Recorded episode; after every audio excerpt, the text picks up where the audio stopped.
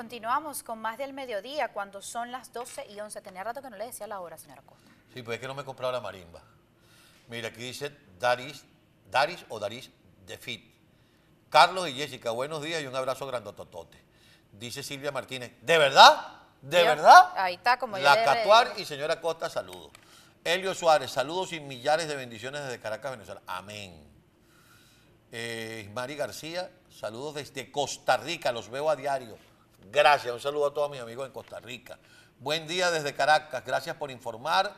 Eh, como siempre harán las cosas como les den la gana. Qué pena con ese señor de Interlace, recién premiado en el Día del Periodismo. Creo que no debe ser venezolano porque no quiere a su país.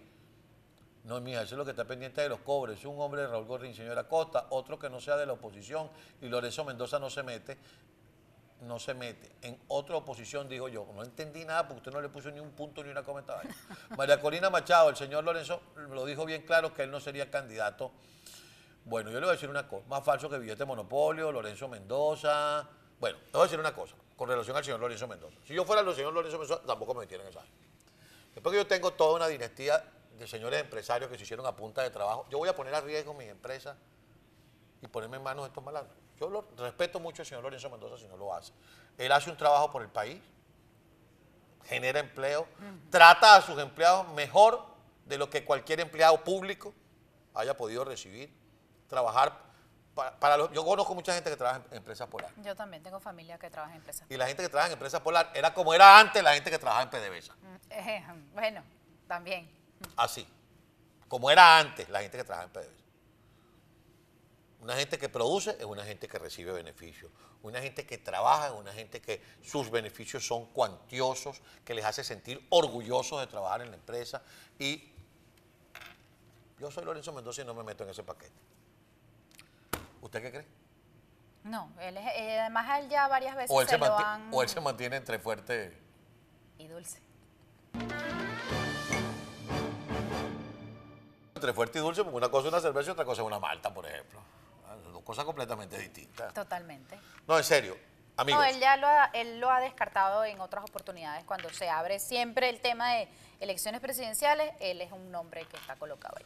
Y por no ser un servil del régimen es que se ha ganado los sobrenombres, los ataques, y intentaron infiltrar en la empresa a través de los sindicatos. Yo de verdad, yo no, te- yo no conozco al señor Lorenzo Mendoza personalmente.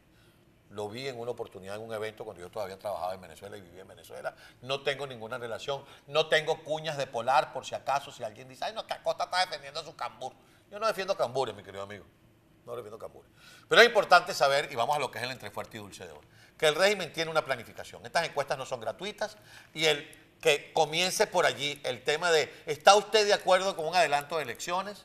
Eso de verdad, de verdad, forma parte de la estrategia del régimen. Y es que aquí nos los reveló Hernán Lugo Galicia, mejor conocido como ñapita, que era escritor, periodista del Nacional, que por muchísimos años cubrió la fuente del oficialismo y que por supuesto sigue manteniendo fuentes importantes dentro del oficialismo a pesar de que él ya no se encuentra en Venezuela. Y hace ya un par de meses él adelantaba en este mismo programa esas eran las intenciones del régimen de Nicolás Maduro, adelantar las elecciones. Absolutamente. Es un periodista muy bien dateado. Pero además, como todo lo que hace el régimen, todo se ve muy bien montado. Entonces, ¿qué pasa? Que si la oposición continúa en esta tingladera de orejas o en esta tingladera de cabello, si no terminan de ponerse de acuerdo, si no definitivamente no sueltan esa macolla que hay un grupo de oposición que tiene, para que definitivamente se midan, decidan, vayan y que la gente decida quién va a ser el candidato, si es que de verdad van a hacer esas primarias, los van a agarrar, como decía yo en la previa, y esta expresión no es escatológica ni nada por el estilo, es una expresión popular colombiana, los van a agarrar cagados con el agua lejos. Así es. Por cierto, quiero decirles que este programa, hoy vamos a reponer la entrevista que le realizara la semana pasada al presidente Iván Duque, que fue transmitida este domingo en entrevista de BTV. Hoy la última media hora del programa, riegue la voz. Entonces, ¿qué, cree usted que puede pasar entonces en el seno de la oposición? Cuando salió esa encuesta, ¿empezaron a moverse? Yo creo que ellos ya en conversaciones ya deben tener un plan B. Me sorprendería si no lo tienen, ya sabiendo lo que ocurrió, por ejemplo, en no hace mucho en el estado Barinas. Tenían que tener un plan B. No los pueden agarrar eh, madrugados, como quien dice. ¿Y usted cree que los van a agarrar madrugados? No deberían. Es lo Pero que, lo, estoy tra- es lo lo que sí, lo que no, sí los- deberían, no no deberían. deberían, lo que sí los van a agarrar es divididos. Yo pienso que el régimen va a tratar de llevar a la oposición a que no hayan, de- en definitiva, elecciones primarias y obligarlos a que haya un candidato por consenso. Pero no porque eso es lo que quiera la Macoya, sino porque el régimen va para allá. Ajá, pero si Porque el es que régimen los él le lleva para allá, conviene eso. la- si el régimen va para allá, entonces el G4 va a lanzar un candidato de consenso, el otro pana del lápiz se va a lanzar por su cuenta, Henry Falcón, que está metido en la Pero que ya que- anunció y que quería participar que en las quería primarias. participar en las primarias, también se va a lanzar y vamos a tener por lo menos tres candidatos de oposición, de oposición, más los alacranes. Porque ya Bernabé Gutiérrez dijo, Ah, bueno, pero entonces ahí ya va, un momentico, porque tampoco es tanto y tampoco es así. Porque Ah. a eso ya entonces ahí es la ciudadanía. No vengan ustedes tampoco. Ya ustedes saben quién es la oposición.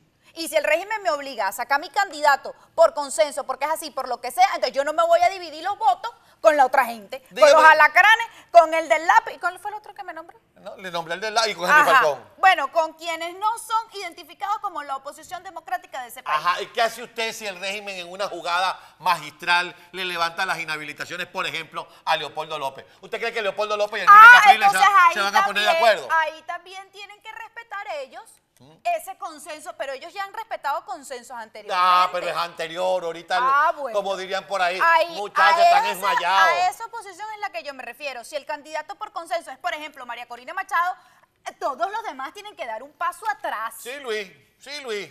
Esa es la- eh, eso es lo que tiene Odelsa Solórzano, por ejemplo, es la candidata por consenso, ahí todo el mundo tiene que echar un paso para atrás. A que va a salir el otro y el alacrán y no sé qué más, entonces está en manos de la Habilite ciudadanía. a Leopoldo no López. me vengan con cuentos. Habilite a Leopoldo López y deje que Enrique Capriles se lance a ver si ellos dos se van a poner de acuerdo. Porque entonces también es un, un regaño a la ciudadanía. Eso como cua- cuando las elecciones regionales, que entonces que si hubiésemos votado, que si toda la oposición se hubiera arreglado un momentico. Esa gente arregló las candidaturas, esa gente presentó unas candidaturas y hubo otra gente que decidió votar por la otra gente. Mira el entonces no vengan. Mira el monitor, se está poniendo usted del mismo color. Claro, del- porque es que también, ni tanto ni tampoco. No, llame al 911, le va a dar una cosita aquí a la catuar.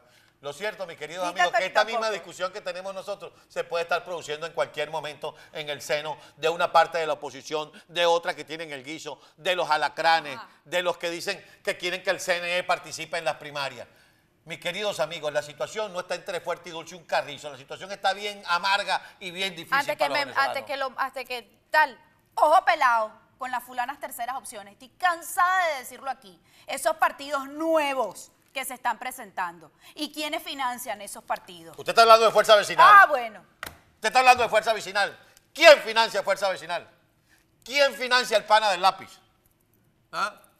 ¿Quién financia a Henry Falcón? Y usted está dejando por fuera a un tipo que es más peligroso que una yaca cruz y que un tetero pinche. Uy, ¿cuál será? Leoceni García. Sí, chacho, me leyó la mente. Claro, ese, ese, ese, ese pana. Para empezar, déjame decir una cosa, señor Leoceni. y todo No, lo que falta es que también- No me siga mandando mensajes directo a mi Instagram. A mí usted no me ofrece ninguna confianza. Y en un programa que yo conduzca, solamente obligado y ni obligado lo entrevistaría. ¿Y usted cree que ese señor se va a volver a lanzar? Ah, pero por Dios, por Dios, por Dios. Inocente yo, ¿ah? ¿Ah? Uy, mire lo que dice la productora. El tobogán, todos se lanzan. Mire, mire, Yandri Valentina, eso parece un comentario como el del señor que hace los programas los miércoles. Ahí no hay, ¿cómo es que dicen que no hay silla para tanta gente? Ahí no hay todo, el cama mundo para quiere, tanta ay, gente. quiere- todo el mundo quiere su silla. Entonces, la situación en Venezuela está nada dulce Y bastante fuerte.